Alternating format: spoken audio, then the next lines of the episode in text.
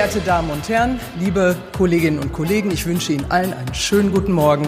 Die Sitzung ist eröffnet. Hallo und herzlich willkommen zur Parlamentsrevue. Ich bin Sabrina. Äh, ich glaube, ich muss da erstmal ein bisschen was erklären. Folgende Situation. Meine Podcastpartnerin Corinna hat sich leider vor kurzem entschieden, aus der Parlamentsrevue auszusteigen. Das hat rein persönliche Gründe, also es ist ihr nichts passiert, es geht ihr gut, wir haben uns auch nicht gestritten oder sowas. Sie möchte einfach nur nicht mehr Teil der Parlamentsrevue sein und hat deswegen den Podcast verlassen. Da stellt sich für mich jetzt natürlich die Frage, wie ich hier in Zukunft weitermachen möchte. Denn ich möchte hier gerne weitermachen. Mir macht das wahnsinnig Spaß, mich ständig in neue Gesetzentwürfe einzuarbeiten. Ist sicherlich ein totales Nischenhobby, aber auch das gibt es. Ich weiß noch nicht hundertprozentig, wie sich dieser Podcast in Zukunft entwickeln wird. Ich denke mal, es wird eher kürzere Folgen geben, also kürzer als anderthalb Stunden. Dafür wird es aber öfter Folgen geben. Geplant ist es, die nach jeder Sitzungswoche oder zumindest nach jedem Sitzungsblock, manchmal sind ja auch zwei Sitzungswochen direkt hintereinander, aber dann immer direkt dann am Anschluss zu produzieren. Das hat offensichtlich für diese Folge noch nicht geklappt. Für den nächsten Sitzungsblock bin ich da aber einigermaßen optimistisch. Mein Plan ist außerdem, dass ich alleine weitermachen werde, hauptsächlich, und mir dann themenbezogen Gäste dazu holen werde, Interviews führen werde und mir so noch ein bisschen Input von außen mit dazu hole. Wie gut das klappt, weiß ich noch nicht, das werden wir sehen, aber wir schaffen das, es wird blühende Landschaften geben und niemand wird zurückgelassen. Bevor wir jetzt aber in die Themen der Sitzungswoche im März einsteigen, möchte ich noch einmal etwas Feedback zur letzten Folge nachreichen. Wir haben ja in der letzten Folge über die zwei Trojaner-Gesetze zum Thema Blutspende und zum Thema Kinder- und Jugendmedizin gerätselt. Das war die Trojaner, die in dem äh, Gesetz zur Stiftung der unabhängigen Patientenberatung eingebaut wurden. Und die konnten wir nicht so ganz einordnen. Freundlicherweise konnten uns da aber zwei Hörer helfen. Jens hat nämlich eine Ergänzung zum Thema Blutspende und er schreibt, bei der Blutspende gibt es sowohl einen Punkt auf dem Fragebogen, der abfragt, ob die betreffende Person homosexuell ist. Im Gespräch mit Arzt oder Ärztin wird das Thema dann nochmal angesprochen und abgefragt. Ich denke, dass auf diese Weise der Personenkreis gefiltert wurde. Gefiltert in Anführungszeichen. Und Samuel oder Samuel, ich weiß nicht, wie du dich gerne aussprichst, hat eine Ergänzung zum Thema Kinder- und Jugendmedizin und er schreibt, Vielen Dank für eure wie immer super Zusammenfassung und Bewertung. Sehr gerne, vielen Dank. Zum Thema Verbesserung der Versorgung in der Kinder- und Jugendmedizin folgende Anmerkung. Zunächst einmal ist die Endbudgetierung der hausärztlichen Versorgung, zu der auch die Kindermedizin gehört, eine Vereinbarung des Koalitionsvertrags, die nun teilweise umgesetzt wird. Zum Hintergrund. Durch die Budgetierung der Leistung kann es passieren, dass man bei der Versorgung von Patienten im dritten Monat eines Quartals nur noch einen Bruchteil der Verleistung vergütet bekommt, da das eigene Budget überschritten ist. Wer denkt sich denn sowas aus? Äh, egal, sorry, es geht noch weiter. Man könnte also die Praxis in jedem Quartal drei Wochen zulassen. Künftig gibt es einen Festbetrag für die Leistung. Es lohnt sich jetzt also das Arbeiten. Gerade vor dem Hintergrund der großen Anzahl an Infekten aktuell ist das Budget schnell am Ende. Ah, okay, also vielen Dank für die Ergänzung. Das war sehr hilfreich. Dann sind wir da alle ein bisschen schlauer geworden. Aber jetzt kann es endlich losgehen. Wir sprechen über die 93. bis 95. Sitzung des Bundestags vom 29. bis 31. März 2023. Frau Präsidentin, wir wären dann soweit. Ich rufe nun auf den Tagesordnungspunkt 1, Befragung der Bundesregierung. Ja, wie immer begann die Sitzungswoche mit der obligatorischen Befragung der Bundesregierung durch das Parlament. Diese Woche war bekanntlich die Sitzungswoche vor Ostern. Das heißt, der Kanzler stand dem Parlament Rede und Antwort. Das ist immer in der Woche vor Ostern, vor der Sommerpause und vor Weihnachten der Fall. Praktischerweise fiel das ja nun auch, ihr habt es sicher mitbekommen, mit der, nennen wir es Einigung, im Koalitionsausschuss zusammen. Also hat Olaf Scholz natürlich auch sein Eingangsstatement zu diesem Thema gehalten. Irgendwer hat geschrieben, dass er das mit ähnlich viel Enthusiasmus getan hat wie ein Notar, der einen Kaufvertrag vorliest. Wir hören trotzdem mal rein. Die Regierung hat sich vorgenommen, dieses Land zu modernisieren, dafür zu sorgen, dass die Dinge, die für unsere Zukunft wichtig sind, schneller funktionieren als in den letzten Jahrzehnten. Das ist ein großes Reformprogramm, zu dem wir schon viele Gesetze in den Deutschen Bundestag eingebracht haben im letzten Jahr und auch Anfang diesen Jahres und wo jetzt weitere folgen werden. Unser Land braucht mehr Tempo, ein Deutschlandtempo, was wir auch brauchen, damit wir den menschengemachten Klimawandel aufhalten können.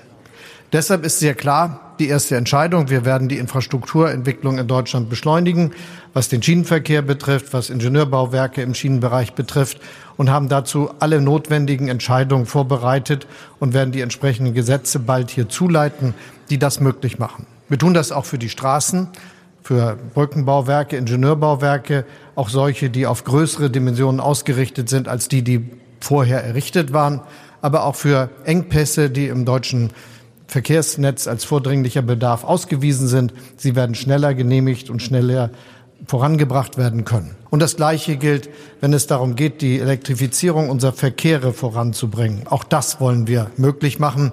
Deshalb ist das ehrgeizige Ziel der Bundesregierung unverändert, dass bis zum Ende dieses Jahrzehnts 15 Millionen Fahrzeuge elektrisch fahren und wir werden gleichzeitig all das voranbringen, was wir brauchen, um die Technologieoffenheit bei der Verkehrswende auch tatsächlich zustande zu bringen. Auch dazu sind weitere Entscheidungen getroffen worden im Hinblick auf E-Fuels und Wasserstoff, was wir dazu benötigen.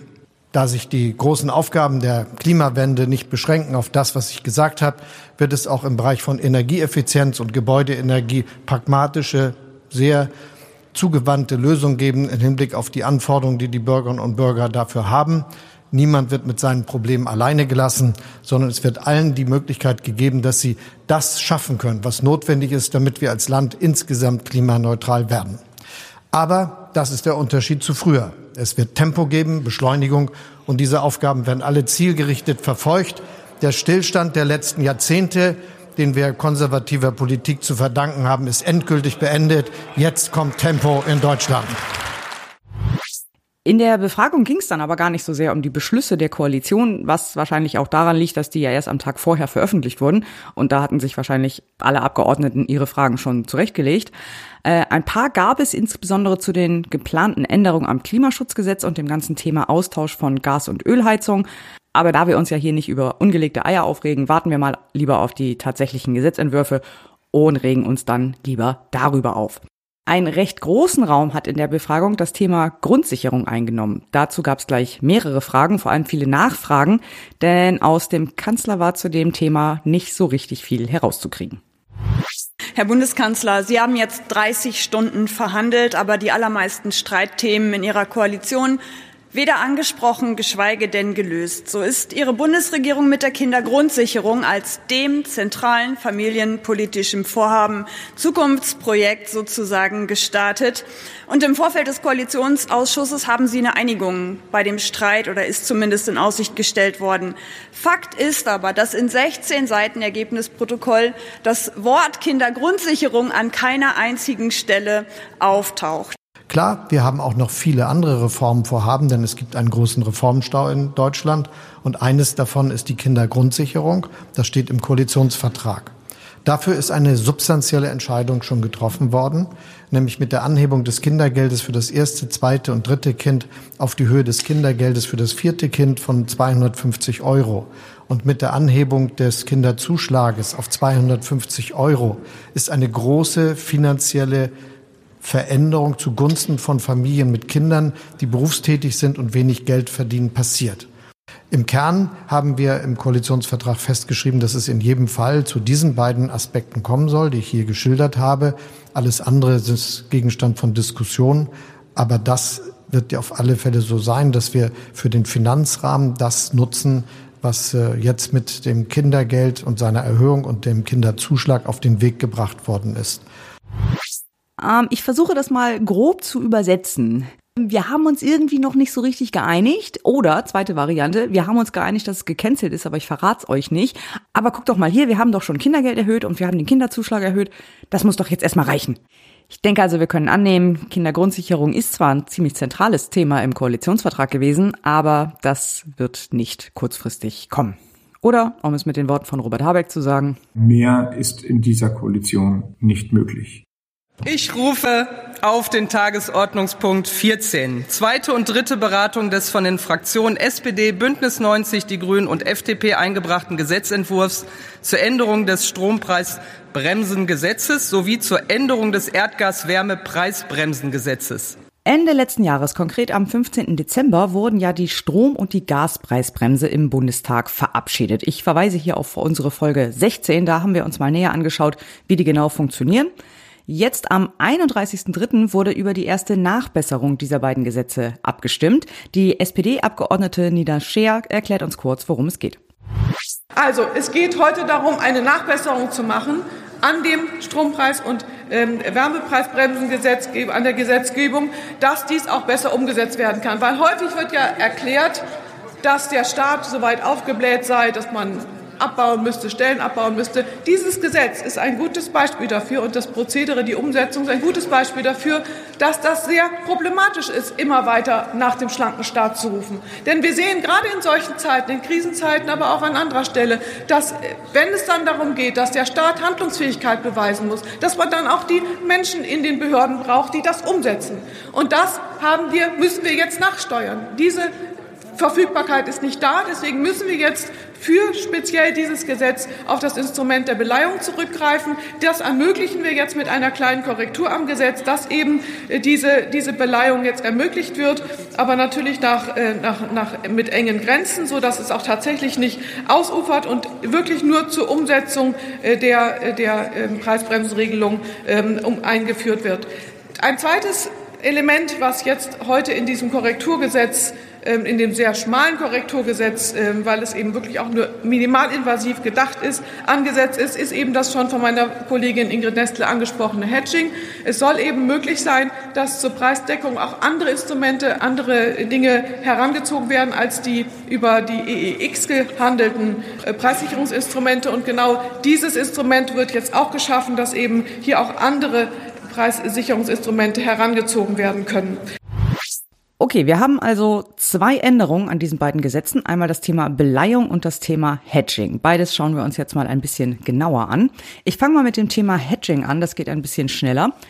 Diese Änderung betrifft nur die Strompreisbremse, denn hier geht es um diesen ganzen Themenkomplex Abschöpfung von Überschusserlösen.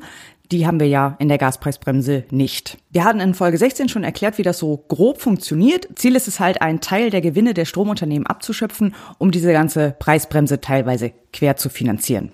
Dafür müssten die natürlich diverse Preisinformationen und so melden, damit dieser Abschöpfungsbetrag berechnet werden kann. Von ihren Erlösen können sie dabei auch bestimmte Absicherungsgeschäfte abziehen, wodurch sich dann der Abschöpfungsbetrag verringert, sie also etwas weniger abgeben müssen.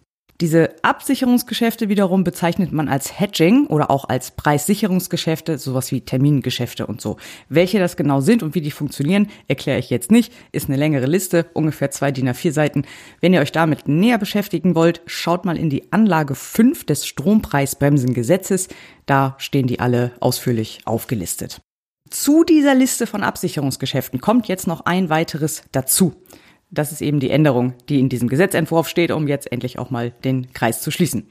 Und zwar kommen jetzt hinzu, ich zitiere, Geschäfte, die nicht an der EEX gehandelt werden, die aber in ihrer Absicherungsfunktion mit den in Satz 1 genannten Absicherungsgeschäften vergleichbar sind. Die EEX ist diese Strompreisbörse, an der eben der Strom gehandelt wird und teilweise auch Absicherungsgeschäfte stattfinden, teilweise aber auch nicht. Anscheinend geht das auch außerhalb dieser Börse und die können jetzt auch zur Reduzierung des Abschöpfungsbetrags mit angegeben werden.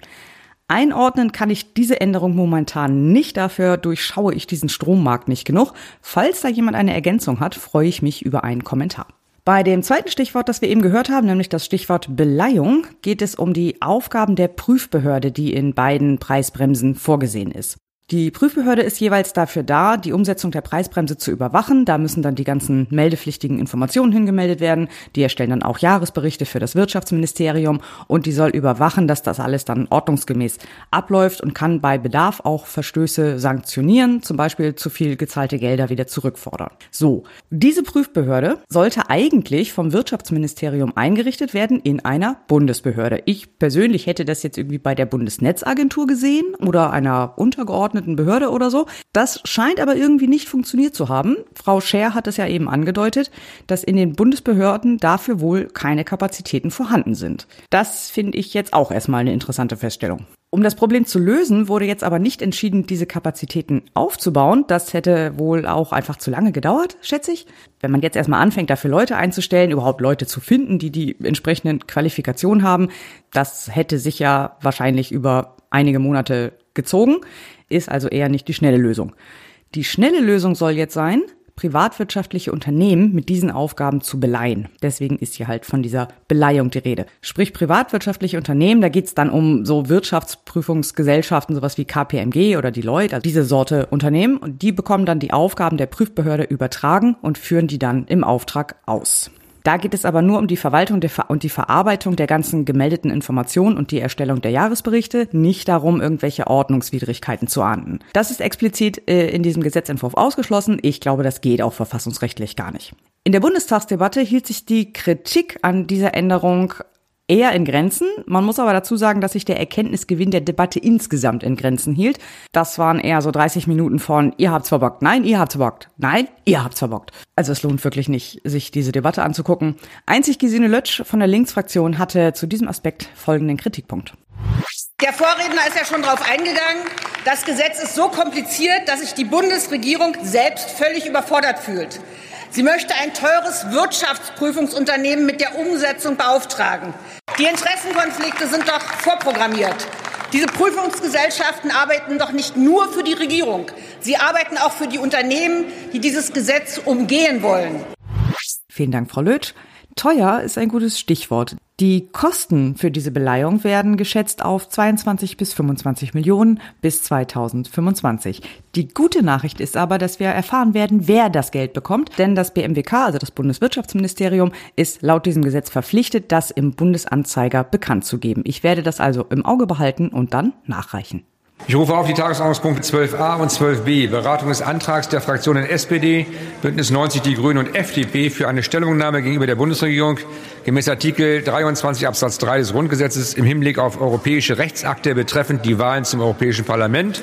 Was Herr Kubicki hier im Titel etwas gekürzt hat, heißt vollständig Stellungnahme des Bundestags zu der legislativen Entschließung des Europäischen Parlaments vom 3. Mai 2022 zu dem Vorschlag für eine Verordnung des Rates über die allgemeine unmittelbare Wahl der Mitglieder des Europäischen Parlaments sowie zur Aufhebung des Beschlusses des Rates und die des diesem Beschluss Beschluss beigefügten Akt zur Einführung allgemeiner unmittelbarer Wahlen der Mitglieder des Europäischen Parlaments.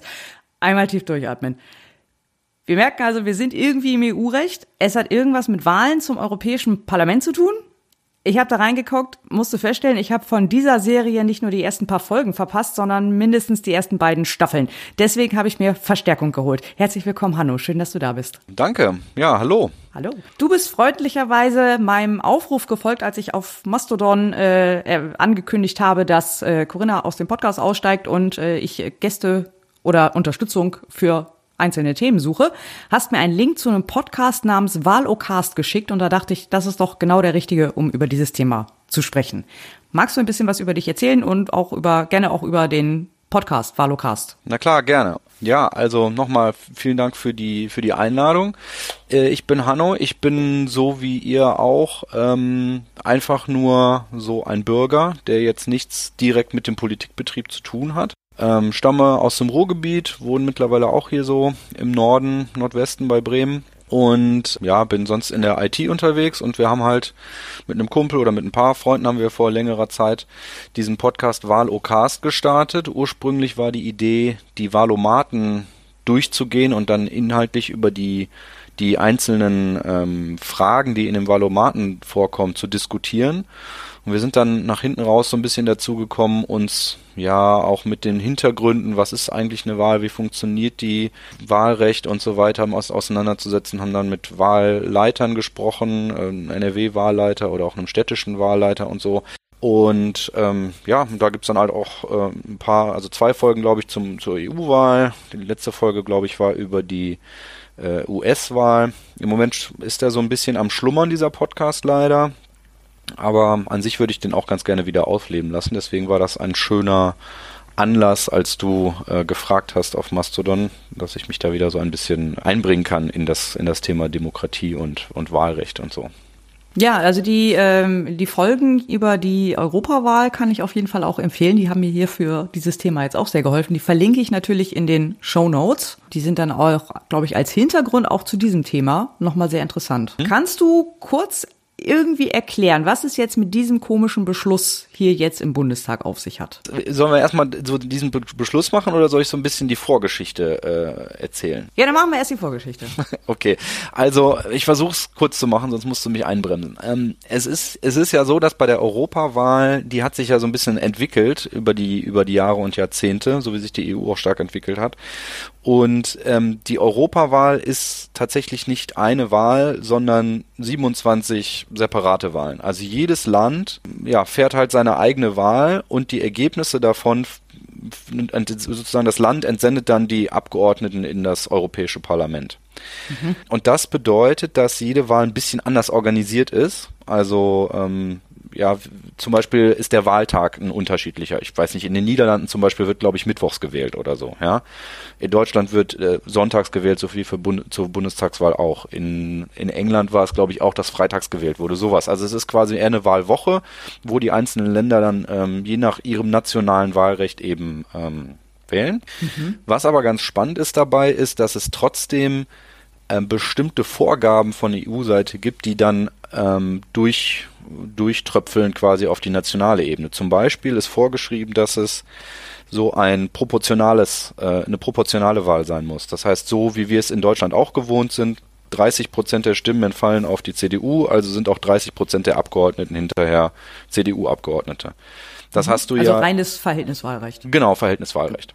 Ja. Und das hast du ja zum Beispiel in, äh, in Großbritannien oder ja, auch in anderen, äh, in anderen EU-Ländern nicht, sondern da gibt es dieses äh, First Past the Post Wahlrecht. Das heißt, wer immer den Wahlkreis gewinnt, der, ähm, der gewinnt dann halt ähm, die Stimme sozusagen des Wahlkreises und die restlichen Stimmen entfallen.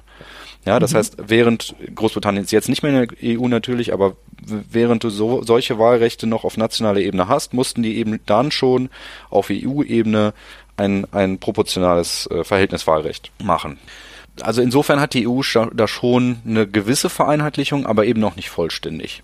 Mhm. Und jetzt ist es so, dass dann gibt's ja noch die verschiedenen Organe der EU, die auch so ein bisschen äh, immer Verwirrung stiften. Das Europäische Parlament, was eben gewählt wird, und dann den Europäischen äh, Rat. Und mhm. das ist ja die, die Versammlung sozusagen der ähm, nationalen Regierungen, kann man sagen. Ja, also ja. die einzelnen, also aus dem, die Bundesregierung entsendet entsprechende Vertreter und, und jede einzelne Regierung entsendet den Vertreter und das sind sozusagen die exekutiven Spitzen, die da zusammensitzen im Europäischen Rat. Und jetzt ist diese Entschließung äh, vom Bundestag ist jetzt so, dass die sich bezieht auf einen, äh, auf einen Beschluss, den das Europäische Parlament ursprünglich verabschiedet hat Europäische Parlament hat sich zusammengesetzt und hat gesagt, hey, die Wahl, die jetzt stattfindet, oder diese 27 verschiedenen Wahlen, die jetzt stattfinden zur, zur Wahl des Europä Europaparlaments, die würden wir eigentlich gerne weiterentwickeln und ein bisschen, ja, noch weiter vereinheitlichen, damit es eben noch mehr hm, so, so eine, eine europäische Wahl ist, damit sich, damit sich die Bürger, die Wähler dann mehr als Euro Europäer fühlen können und das nicht so national ist, wie es jetzt noch ist. Ah, okay, das ist, das ist diese Entschließung des Europäischen Parlaments. Genau, die haben sich zusammengesetzt und gesagt, wir würden das, wir würden das ganz gerne machen.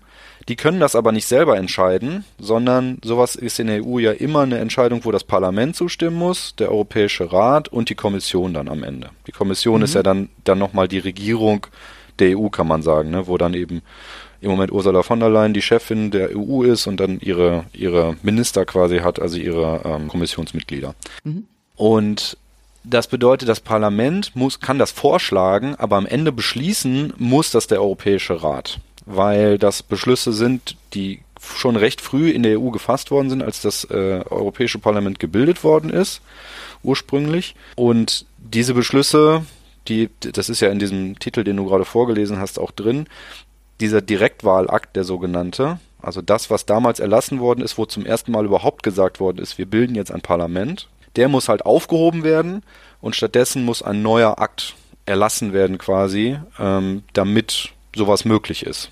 Damit zum Beispiel ah. ein, ein, einheitlicher, ein einheitlicher Wahltag überhaupt möglich ist. Mhm. Und das Parlament fordert jetzt den Europäischen Rat auf, macht das bitte, erlasst bitte so einen, äh, so einen, also hebt bitte den Direktwahlerlass auf und stattdessen erlasst einen neuen, in dem halt bestimmte Sachen vereinheitlicht drinstehen. Das bedeutet natürlich, dass die nationalen Staaten dem dann zustimmen müssen, weil so ein Beschluss ist dann wieder den, da müssen dann die nationalen Parlamente wieder sagen, okay, dem, dem stimmen wir zu, weil das dann eine Änderung des, des Euro, Europarechts sozusagen ist und der europäischen mhm. Verträge. Und genau, und jetzt, was jetzt der Bundestag beschlossen hat, ist eben, der hat gesagt, okay, das Europäische Parlament hat den, den Rat aufgefordert, das zu machen. Und jetzt gehen wir auf nationaler Ebene hin und sagen erstens, wir finden das gut als, als deutsches Parlament, wir finden gut, was das Europäische Parlament gemacht hat, wir sind dafür, wir wollen das ja, das befördern. Und zweitens, hiermit fordern wir die Bundesregierung auf, ihr seid ja schließlich in der Europäischen Kommission, also wirkt bitte, äh, Entschuldigung, in der, im Europäischen Rat, also wirkt bitte im Europäischen Rat auch darauf hin, dass so ein, ähm, dass so ein Erlass, ja, erlassen wird sozusagen. Ah, okay. Also okay, äh, ähm, damit ich das nochmal zusammenkriege. Also der, das Europäische Parlament hat diesen, hat gesagt, wir wollen das Wahlrecht ändern. Hat das, hat den Rat aufgefordert, hier macht er mal ein Gesetz oder macht er mal einen Vorschlag, eine Verordnung. Mhm. Das ist der, und dieser Vorschlag des Rates ist dann dieser Direktwahlakt. Nee, der Direktwahlakt, den gibt es schon. Das ist dieses. Ach, den gibt schon. Ja, das ist das, was das heißt. Also der Direktwahlakt ist nur der, sozusagen der, der Spitzname davon. Eigentlich heißt es natürlich viel länger. Du hattest das in dem, was du vorgelesen hast. Ich habe es jetzt gerade nicht vorliegen. Ach so, das ist äh, der, der, der Akt der, zur Einführung allgemeiner unmittelbarer Wahl Genau. der Mitglieder. Ja, okay. Genau, das ist der sogenannte Direktwahlakt von 1976. Gut, und der Bundestag hat jetzt Stellung genommen. Das ist eine Stellungnahme nach Artikel 23 Grundgesetz. Äh, Das heißt, daran ist dann die Bundesregierung, glaube ich, sogar ja gebunden. Also zumindest daran gebunden, sich dafür einzusetzen. Natürlich, das Ergebnis können Sie nicht vorschreiben, aber äh, äh, die Bundesregierung ist dann damit jetzt daran gebunden, diese vom Bundestag festgelegten Punkte in die Verhandlungen, in die weiteren Verhandlungen einzubringen. Genau, genau. Also das, das Parlament ist ja der Gesetzgeber quasi und die, und die Legislative und die Regierung als Exekutive wird jetzt quasi von der Legislative aufgefordert, ihr seid unser ausführendes Organ, ihr geht jetzt mal ins, ähm, in den Rat und, und macht das, was wir wollen. Okay, ja, was, was genau wollen die denn? Ähm, Ja, also ich zum Glück ist dieses Dokument vom Bundestag jetzt mal gar nicht so lang. Ich habe tatsächlich die Entschließung vom Europäischen Parlament habe ich mir nicht nicht nicht mehr geholt. Aber das, was im, was der Bundestag beschlossen hat, ist ähm, im Prinzip also sind so ein paar Punkte, aber zwei Hauptpunkte. Das erste ist der europäische Wahlkreis. Das heißt, im Moment ist es wie gesagt so, es sind 27 separate Wahlen. Und ähm, was in, Euro- in Deutschland gewählt wird, hat jetzt mit dem, was in irgendwie Italien gewählt wird, überhaupt nichts zu tun. Das heißt auch, es gibt eigentlich keine europäischen Parteien, sondern es gibt halt nationale Parteien. Es gibt die SPD in Deutschland und dann gibt's halt eine, eine Sozial sozialdemokratische Partei in äh, Ita Italien und eine in den Niederlanden und so weiter und so fort. Und die haben sich alle dann hinter im Parlament, schließen die sich zusammen zu diesen großen Fraktionen. S und D zum Beispiel. Oder bei der CDU kennt man das, die ist Teil von der äh, von der EV EVP, oder? EVP, genau. Ja, ja, richtig. Vielen Dank, Herr. Der EVP. Ähm, und das heißt, eine richtige europäische Partei existiert eigentlich nicht. Das heißt, man kann nicht in Italien die gleiche Partei wählen wie in Deutschland. Und das ist so ein bisschen was, was dahinter steht, wo- es hingehen soll, ne, dass du auch eine größere Identifikation mit Europa hast und weniger nationale Leute wählst, sondern halt als gesamteuropäisches Volk dich auf eine Partei äh, einigen kannst. Das geht natürlich nicht von heute auf morgen, sondern es geht darum, dass die diesen, dass die einen Anteil der Sitze, die äh, im Europäischen Parlament sind, im Moment nur abtrennen wollen und sagen wollen, ich weiß nicht, ich glaube äh, 28 war die Zahl. Ja, genau. Ähm, also quasi 28 von den Gesamtsitzen im Europäischen Parlament. Das sind 200 ein paar, glaube ich, oder 300 ein paar oder so. Also 28 von diesen Sitzen sollen halt ähm, abgetrennt werden und gesagt werden, okay, die werden jetzt nicht mehr national bestimmt, sondern da wird, ähm, da können europäische Listen aufgestellt werden. Das heißt, es kann halt ja im Vorfeld der Wahl eine Liste aufgestellt werden, wo dann Leute draufstehen und je nach Verhältnis werden dann eben die Leute von diesen europäischen Listen in das Parlament entsandt. Das heißt, du kannst dann wirklich einen europäischen Wahlkampf machen und du kannst eben die gleichen Leute von Lettland bis, äh, bis Portugal wählen. Das ist schon cool. Ja, ne? Irgendwie. Also das ist so, das ist doch so richtig der, der europäische Gedanke dann letztendlich. Auf also, jeden Fall. Das ist, also sagen wir mal so, das ist der europäische Gedanke von, von einigen oder auch von vielen. Aber ähm, es gab ja dann auch verschiedene Reden natürlich im Bundestag und da sind jetzt nicht alle völlig überzeugt von, von der Idee. Nee, das ist klar. Ich habe auch so eine Ahnung, wer nicht. Ja, genau, diese Ahnung trügt dich nicht. Ähm, also kla klassischerweise sind nationalkonservative Parteien, ähm, wenn wir es mal vorsichtig ausdrücken, eher der Idee abgeneigt, ähm, sowas, sowas zu machen, weil sie natürlich Angst haben, dass dann nationale Kompetenzen abgegeben werden und am Ende Letten darüber entscheiden, was in Deutschland passiert. Oh ja, oh Gott, das wäre ja Oder Das noch schlimmer, Estland, dass Estland darüber entscheidet, wie Digitalisierung hier vorangeht. Das wäre ja katastrophal. Da hätten wir ein großes Problem. Nee, ja, nee, lassen wir das. Genau. aber, aber 28 von äh, 300x ist jetzt nicht so dramatisch viel, erstmal. Nee, das ist halt so, wie es in der, äh, wie, wie in Europa und der EU immer ist. 300x, ich muss es wirklich nachgucken, ich weiß leider Ich weiß gerade auch nicht. Aber weniger als der Bundestag, glaube ich. Das finde ich ja, Ja. immer bemerkenswert. Das ist richtig. Ähm, nee, das, das geht halt immer nur mit kleinen Schritten, ne? Ja. Also wenn das jetzt zum, wenn das jetzt beschlossen würde, also jetzt sind wir ja an der Stelle, wo der Bundestag erstmal gesagt hat, bitte lieber Rat, macht das. Jetzt Mhm. müsste der Rat was machen, dann muss das abgestimmt werden mit den Nationalstaaten. Dann muss das mit der Kommission abgestimmt werden, mit dem Parlament. Da will jeder nochmal mitschnabeln. Das geht jetzt nicht so schnell.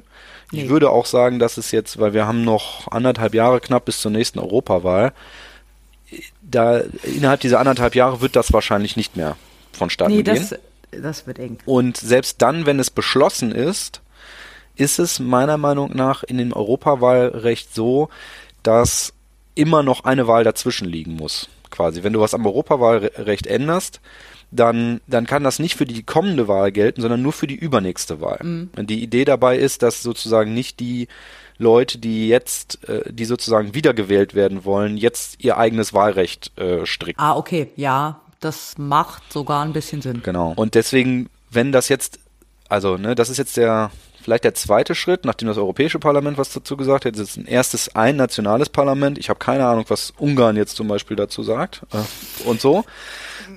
Da wird noch ein bisschen was äh, ins Land gehen, ein bisschen Zeit ins Land gehen, bis dann tatsächlich sich so etwas äh, etabliert. Und da wird auch sehr, sehr viel sicherlich drüber diskutiert werden, ob es am Ende 28 sind oder doppelt so viele oder alle oder nur zwei Sitze oder ne? Das, das wird sich dann zeigen, wenn alle irgendwie was dazu ähm, gesagt haben. Das, das ist der eine Punkt. Und dann gibt's noch dieses Spitzenkandidat-Prinzip, was, was auch Ja, genau. angeschnitten wird. Das ist so, dass, ähm, dass wir das, das haben wir jetzt bei der letzten Europawahl erlebt. Also der Spitzenkandidat heißt ja eigentlich nur, das ist immer so eine Benennung für die erste Person, die auf so einer Liste steht. Ne? Ähm, und dadurch, dass es ja keine Gesamtliste gab, so richtig, die haben zwar dann am Ende hat die EVP quasi eine Liste zusammengestellt, wo sie jemanden an die Spitze gestellt hat, aus den nationalen Listen, aber es waren ja trotzdem immer noch nationale Leute, die, die entsandt worden sind ins Parlament. Also Spitzenkandidat heißt einfach nur die Person, die als erstes auf der Liste steht. Ja. Und die Wahl der mächtigsten Person vielleicht in der EU, das ist die, die äh, Kommissionspräsidentin, der Kommissionspräsident, Ursula von der Leyen jetzt zurzeit. Die ist so, dass sie nicht vom Parlament vorgeschlagen werden kann, sondern aus dem Rat. Der Rat schlägt den Präsidenten, den, den Kommissionspräsidenten vor. Und das Parlament wählt ihn dann. Wenn jetzt der Rat irgendeine Person vorschlägt, die das Parlament nicht haben will, dann lässt sie die einfach durchfallen und dann, dann wird das nichts, ja. Und tatsächlich wird auch nicht nur der Kommissionspräsident, die Präsidentin vorgeschlagen, sondern eine komplette Kommission wird zusammengestellt und vorgeschlagen. Und dann Okay. nimmt das äh, EU-Parlament die en bloc quasi an. Oder halt nicht. So, und jetzt war es so vor der letzten Wahl, dass äh, der ähm, Weber der Spitzenkandidat der EVP war und aber die anderen Kandidaten, mit denen jetzt die Koalition quasi zustande gekommen ist, mehr, also ne, so eine Koalition auf EU-Ebene ist dann noch ein bisschen was anderes als auf Bundesebene, aber im Prinzip sind dann ja mehrere Fraktionen beteiligt und in dem Fall ist es, wenn ich mich nicht irre, mit den Liberalen, also quasi der FDP und quasi der SPD, S&D heißen die auf europäischer Ebene, ist die, ist die Koalition und die wollten natürlich alle gerne irgendwie den Kommissionspräsidenten stellen, beziehungsweise die wollten nicht, dass der Weber der Kommissionspräsident wird. Der hat nämlich nicht, also die, die Fraktion hat nicht so fürchterlich viele Stimmen äh, bekommen und nicht so haushoch gewonnen. Also es war nicht klar, dass der jetzt ähm, Kommissionspräsident werden würde.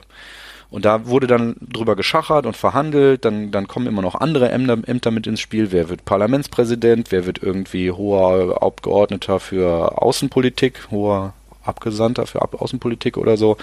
Da werden alle möglichen Ämter quasi dann äh, geguckt und jeder muss so ein bisschen, ne, jede Partei muss ein bisschen was kriegen, jedes Land muss ein bisschen was kriegen und so. Und das ist immer ganz diffizil.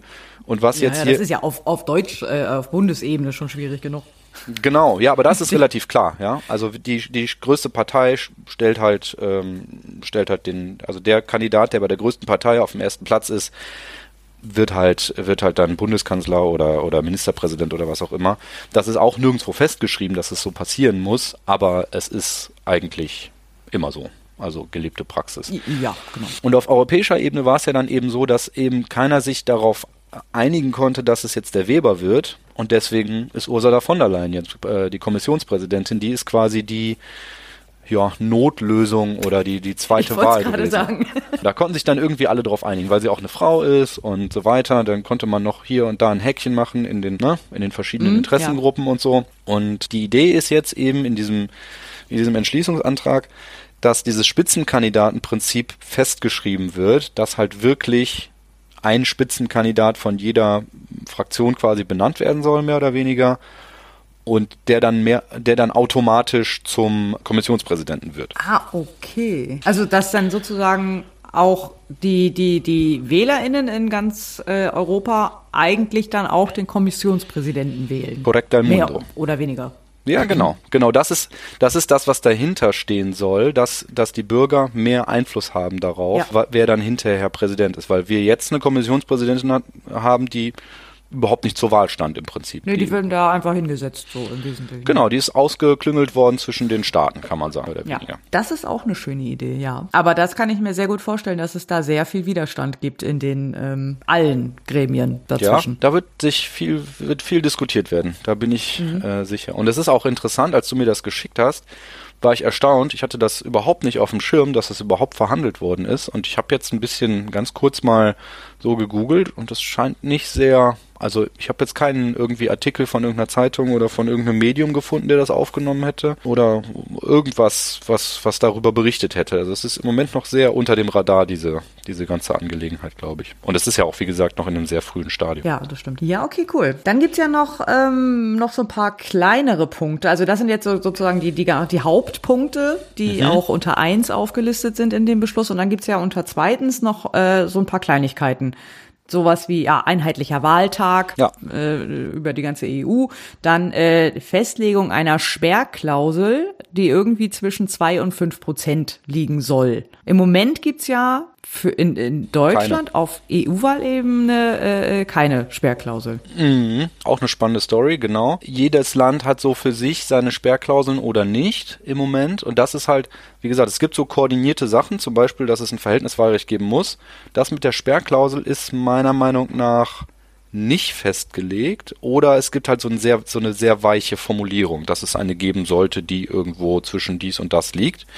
Und diese Sperrklauselgeschichte da, die kommt, das ist auch mal wieder so eine deutsche, die, glaube ich, irgendwie so deutsch reinfließen lassen, weil wir hatten eine Sperrklausel im deutschen, äh, im deutschen Europawahlrecht. Ja. Die ist aber kassiert worden. Ja. Ähm, die lag, glaube ich, bei 5%, ist dann kassiert worden. Dann wollten sie irgendwie 3% ansetzen, ist, haben sie dann auch nicht gemacht und jetzt gibt's im Moment keine Ja, Sperrklausel. genau. Das fand ich auch sehr spannend damals. Das hat ja das Bundesverfassungsgericht hat das ja für nicht zulässig erklärt, aber auf auf Bundestags, also bei der Bundestagswahl ist es okay. Also das äh, jetzt habe ich bis heute nicht so ganz verstanden, was da eigentlich die Der Unterschied die ist, Logik dahinter ist. Na, der Unterschied ist schon, äh, würde ich sagen, also die Geschichte, warum es diese Sperrklausel gibt, ist ja immer ne, Weimarer Republik und dann haben sich alle zerstritten und deswegen sind die Nazis an die Macht gekommen. Ja. Und die ist ja auch nicht völlig von der Hand zu weisen, so diese, diese Geschichte. Und die, die, der Unterschied, den das Bundesverfassungsgericht, glaube ich, auch damals im Urteil gemacht hat, ist zu sagen, die Sachen, die der Bundestag beschließt, da ist es halt wirklich wichtig, dass es, ne, dass es Mehrheiten äh, geben kann und dass nicht ständig irgendwie so eine einzelne Person oder einzelne Minipartei da für Unruhe sorgen kann, ja, sondern du musst, du musst handlungsfähig bleiben quasi im Parlament.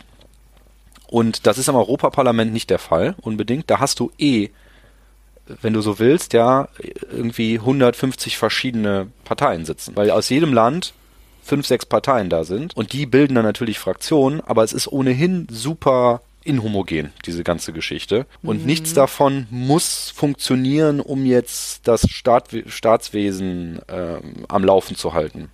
Und das ist so der Unterschied in der, in der Wirksamkeit quasi. Deswegen hat das Bundesverfassungsgericht gesagt, ob jetzt ob jetzt Deutschland sozusagen da eine Einzelperson, so wie jetzt, ne, ein Piraten oder die Partei hat ja davon profitiert, die konnten jetzt, glaube ich, sogar zwei oder drei hinschicken, die sonst von der Sperrklausel weggefiltert worden wären.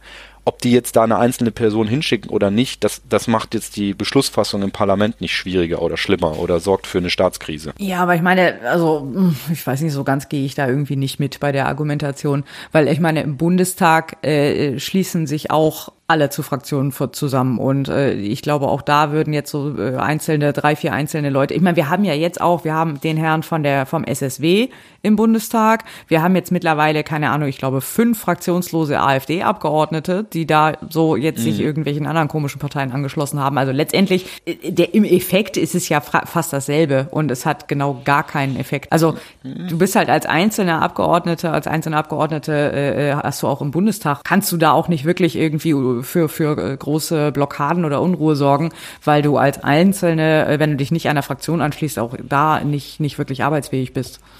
Das ist richtig, ähm, aber jede neue Partei, die in den Bundestag kommt, also jetzt meine ich wirklich Partei mit Fraktionsstärke, weil eine Fraktion hat dann ja wieder andere Rechte als einzelne Abgeordnete und so. Aber mhm. jede neue Partei oder jede neue Fraktion, die im Bundestag ist, macht das Leben und die Arbeit im Bundestag, glaube ich, schon umständlicher und aufwendiger schon alleine zu jedem Tagesordnungspunkt muss im Prinzip von jeder Fraktion einer was sagen.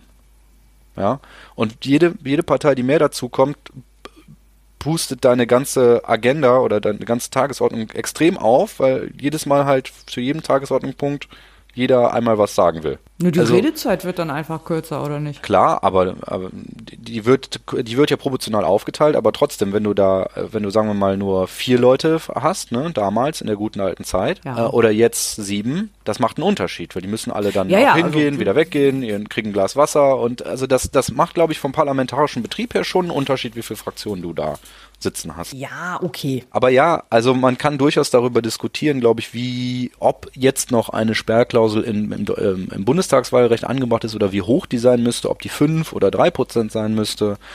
Ähm, ich persönlich würde sagen, sowas wie drei Prozent finde ich, finde ich okay als Sperrklausel, damit da jetzt nicht wirklich jeder Depp irgendwie sitzt, sondern du musst, also du sollst ja auch eine gewisse Verbreitung in Deutschland haben. Das soll ja schon eine repräsentative Wirkung sein. Äh, ne?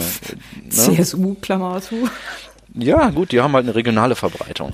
Hm, ja, okay. Was soll ich sagen? Ähm, ja, also, äh, ja, also ich glaube, so zwei, drei Prozent wäre schon gut. Ich meine, ein Prozent ist ja eh, weil ich glaube, unter ein Prozent wird eh abgerundet, dann kommt es halt nicht auf einen Sitz sozusagen. Also ein, ein Prozent hast, hast du in jedem Fall. Weiß ich, ähm, weiß ich gar nicht, wer ist ja dieses. Doch, ich glaube, rechnerisch ist das irgendwie 1, du musst irgendwie 1, also selbst ohne Sperrklausel müsstest du, glaube ich, 1,1 Prozent haben, damit ah, es eben auf einen ganzen Sitz aufgerundet wird. Mhm. Nagel aber mich jetzt nicht drauf fest, aber ja, irgendwie sowas, ja, irgendwie so habe ich mal sowas gelesen. Wir haben ja 600 Sitze und wenn du da 100, also eigentlich müsste weniger sein. Vielleicht verwechsel ich das auch gerade mit dem Europaparlament. Aber ja, also aber irgendwie sowas, also irgendwie ne, also irgendwo ist vielleicht nicht nicht 1 Prozent, sondern 0,5 oder so, ich weiß es nicht, aber irgendwie so so irgend so eine Grenze hast du ja sowieso. Mhm. Ja, also ne, die, die ist ja schon mal einfach rein rechnerisch schon mal da es würde dann das Leben oder die, die, die parlamentarische Arbeit noch so weit ermöglichen, dass da ja. eben nicht dann, keine Ahnung, 20 Fraktionen sind, aber es würde eben auch neuen Kräften und neuen Bewegungen eine, eine Chance ermöglichen, ja.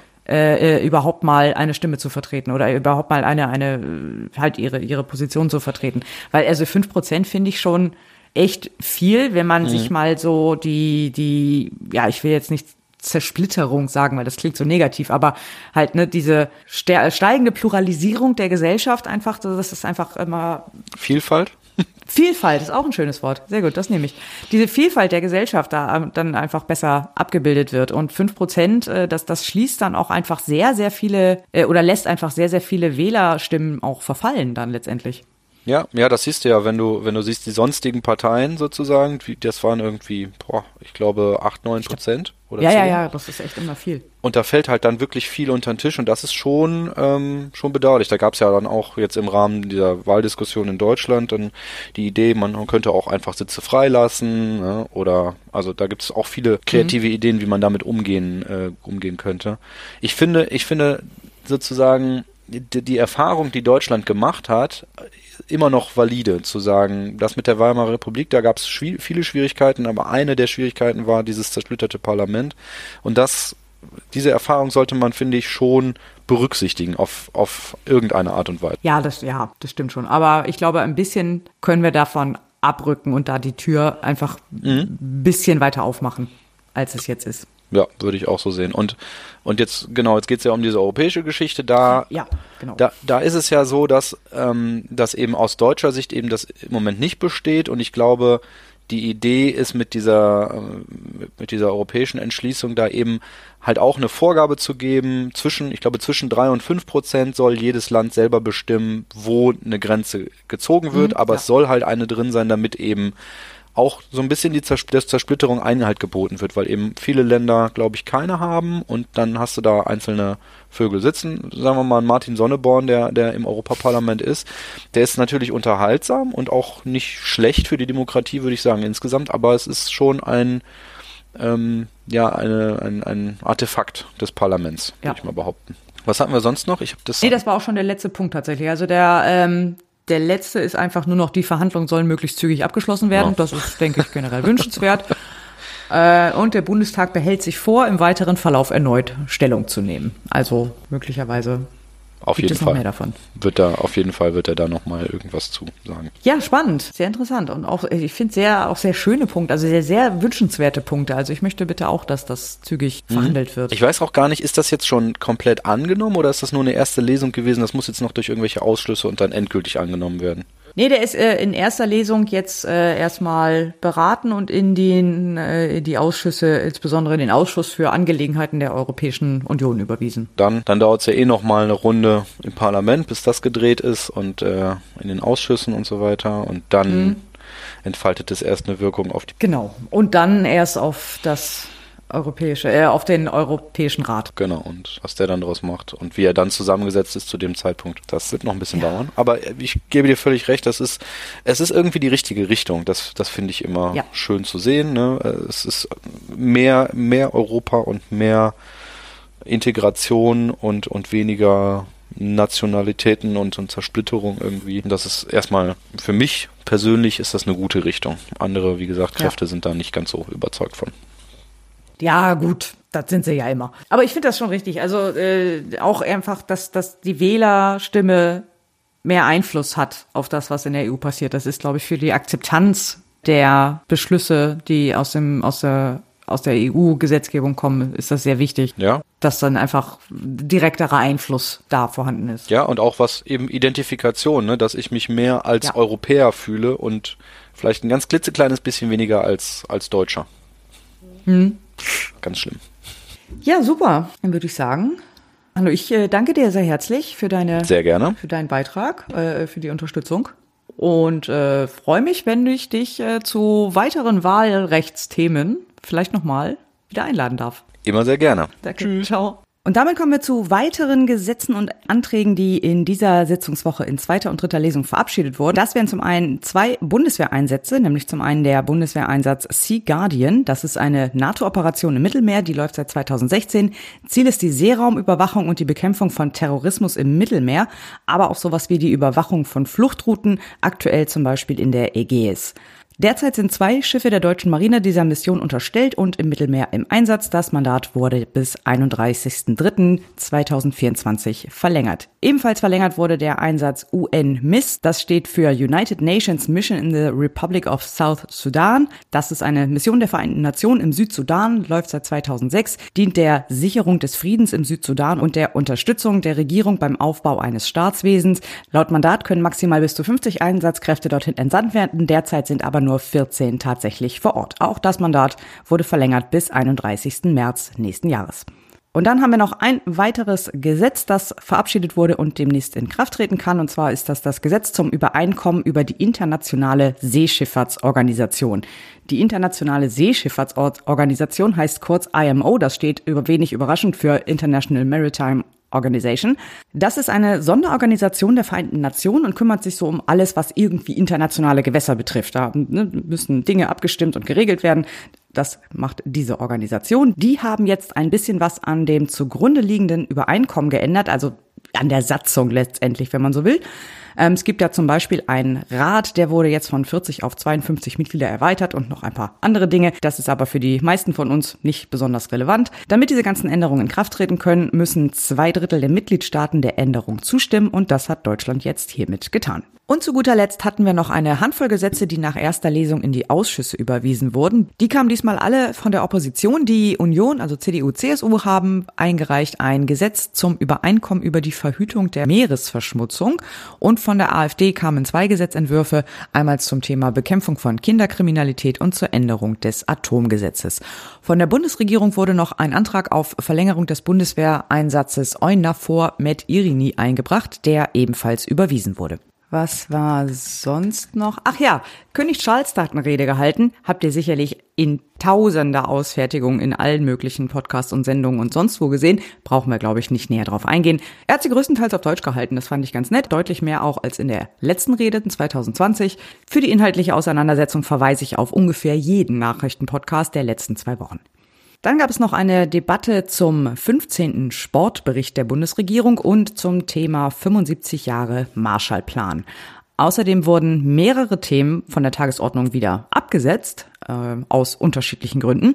Das ist zum einen der Bericht zu Gesundheitsfolgen für Kinder und Jugendliche durch Corona. Der kommt jetzt in der nächsten Sitzungswoche dran. Außerdem abgesetzt wurden die neuen Entwürfe zum Whistleblower-Schutz. Dazu hat der Spiegel geschrieben, dass die Regierungsfraktionen wohl noch einen Anlauf unternehmen wollen, um sich irgendwie mit der Union zu einigen. Hier hat das Kabinett am 5. April beschlossen, den Vermittlungsausschuss anzurufen. Die ursprüngliche Version des Gesetzes war im Bundesrat gescheitert, konnte deswegen nicht in Kraft treten. Es gab dann einen zweiten Entwurf Entwurf, der alles ausgeklammert hat, was die Länder betrifft, wodurch es dann nicht zustimmungspflichtig sein sollte. Dieser Entwurf wurde erst einmal jetzt wieder auf Pause gesetzt. Wir bleiben also gespannt, wie sich das weiterentwickelt. Ihr merkt schon, insgesamt war nicht viel los. Das hängt auch nicht nur damit zusammen, dass wir uns jetzt nur eine Woche angeschaut haben, sondern es war auch einfach nicht viel los. Die Verhandlungen im Koalitionsausschuss haben wirklich sehr, sehr viel auf Pause gesetzt. Man merkt auch schon, dass der Knoten jetzt so langsam geplatzt ist. Alles, was auf Standby gesetzt wurde, geht jetzt weiter und es sind schon sehr viele neue Referentenentwürfe, neue Kabinettsbeschlüsse und auch neue Gesetzentwürfe im Bundestag eingegangen, die wir uns in den nächsten Wochen anschauen. Und damit kommen wir zum Ausblick auf die nächsten Sitzungswochen. Die beiden nächsten Sitzungswochen finden statt vom 19.04. bis 28.04., also zwei Wochen direkt hintereinander. Und wir haben auf der Tagesordnung gleich drei neue Gesetze aus dem Bundesministerium für Ernährung und Landwirtschaft, nämlich einmal eine Änderung des Tabakerzeugnisgesetzes, eine Änderung des Ökolandbau- und des Ökokennzeichengesetzes und ein, ich nenne es mal bunt gemischtes Gesetz mit mehreren Änderungen im Bereich gemeinsame Agrarpolitik, Betäubungsmittelgesetz, was den Anbau von Nutzhanf angeht und noch einigen anderen Änderungen. Die drei dümpelten schon eine ganze Weile als Referentenentwurf herum, sollen jetzt aber in den Bundestag eingebracht werden. Außerdem kommt noch in die erste Lesung das Gesetz zum Übereinkommen über die internationale Organisation für Navigationshilfen immer wieder erstaunlich, was es alles für internationale Organisationen gibt und die Verlängerung des Bundeswehreinsatzes EUMPM in Niger. In die zweite und dritte Lesung in die finale Abstimmung kommen das Gesetz zum Neustart der Digitalisierung in der Energiewende, das Gesetz zur Förderung des inklusiven Arbeitsmarkts und die Ratifizierung des ILO-Übereinkommens zur Beseitigung von Gewalt und Belästigung in der Arbeitswelt. Außerdem stehen noch ein paar interessante Berichte auf der Tagesordnung, nämlich der Jahresbericht der Wehrbeauftragten, den werde ich mir auf jeden Fall genauer anschauen die nationale Wasserstrategie der Bundesregierung, der Bericht des Datenschutz- und Informationsfreiheitsbeauftragten, ein Bericht aus dem Ausschuss für Technikfolgenabschätzung zum Thema Data Mining und, eben schon erwähnt, der Abschlussbericht zu Gesundheitsfolgen durch Corona. Und dann gab es noch eine sehr interessante Ankündigung von Seiten der Union. Wir werden als äh, CDU-CSU-Bundestagsfraktion in der äh, ersten Parlamentswoche nach den Osterferien einen parlamentarischen Untersuchungsausschuss zur Steueraffäre Scholz-Warburg im Deutschen Bundestag beantragen. Da bin ich wirklich sehr, sehr gespannt, denn Cum-Ex ist tatsächlich eins meiner, meiner Kernthemen sozusagen. Genau wie alle möglichen anderen Wirtschaftsskandale, auch so Wirecard und, und was da noch so sonst so war in den letzten Jahren. Das interessiert mich sehr. Ich äh, kann auch nur empfehlen, das Buch von Oliver Schröm zum Thema Cum-Ex. Gibt es auch mittlerweile als Hörbuch glücklicherweise. Und wenn dieser Untersuchungsausschuss tatsächlich kommt, dann kann ich euch jetzt schon versprechen, dass ich den sehr eng begleiten werde. Ich sage, wenn er kommt, weil ich bin noch nicht ganz sicher, ob sie es tatsächlich durchziehen oder ob das jetzt gerade nur so eine Drohung Drohgebärde ist. Die Union könnte diesen Untersuchungsausschuss im Alleingang durchsetzen. Die, äh, dafür braucht man nur ein Viertel der Mitgliedern. Das äh, schafft die Unionsfraktion alleine. Die Linke hat aber auch schon angekündigt, dass sie eventuell nicht ganz uninteressiert wären, diesen Antrag zu unterstützen. Wir werden es in den nächsten beiden Wochen erfahren. Ich bin jetzt schon ganz aufgeregt.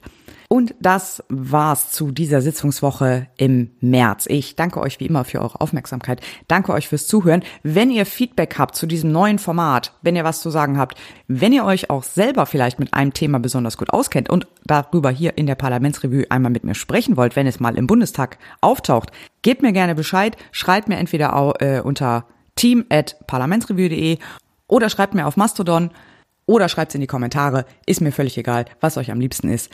Wenn es euch gefallen hat, empfehlt die Parlamentsrevue gerne weiter, bewertet sie auf iTunes und wie da, wo überall, wo man so Podcasts bewerten kann. Und dann sage ich für heute, macht's gut, auf Wiederhören und seht ho. Wir sind damit am Schluss unserer heutigen Tagesordnung. Ich berufe die nächste Sitzung des Deutschen Bundestages ein auf Mittwoch, den 19. April 2023, 13 Uhr. Die Sitzung ist geschlossen. Ich wünsche Ihnen alles Gute für die nächste Zeit und danke übrigens den Mitarbeiterinnen und Mitarbeitern, die uns auch sicher durch diese Sitzungswoche gebracht haben.